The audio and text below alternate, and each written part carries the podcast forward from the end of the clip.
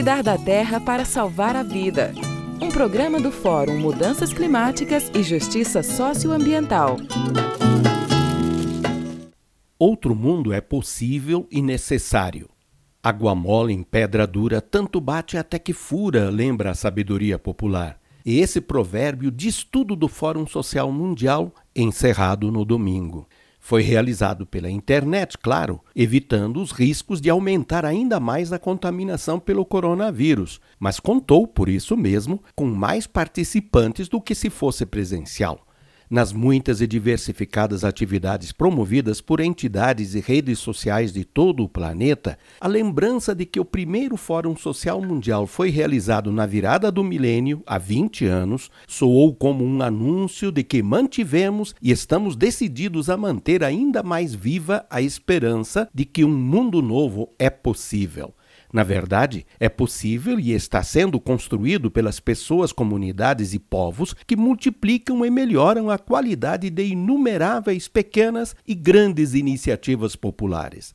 Os espaços de diálogo, intercâmbio e construção de novas formas de articulação regional e mundial destacaram os grandes desafios a serem enfrentados Existem pessoas, empresas e governos que fazem de tudo para impedir que o novo mundo avance e se torne vitorioso.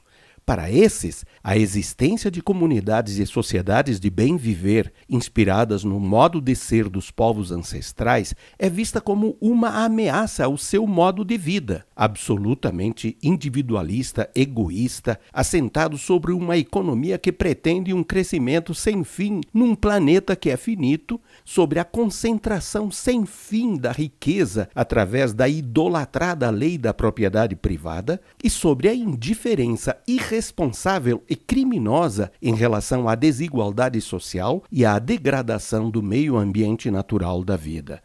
No Fórum Econômico Mundial, que reúne os senhores do mundo neoliberal, a rede mundial Oxfam, participante do Fórum Social Mundial, denunciou mais uma vez como e quanto é injusto e inviável o mundo deles. Destaquemos só um dado: a pandemia não impediu que os 10 homens mais ricos do mundo conseguissem acumular 540 bilhões de dólares desde o seu início. O suficiente para pagar pela vacina contra a Covid-19 para toda a população mundial e garantir que nenhuma pessoa seja empurrada para a pobreza.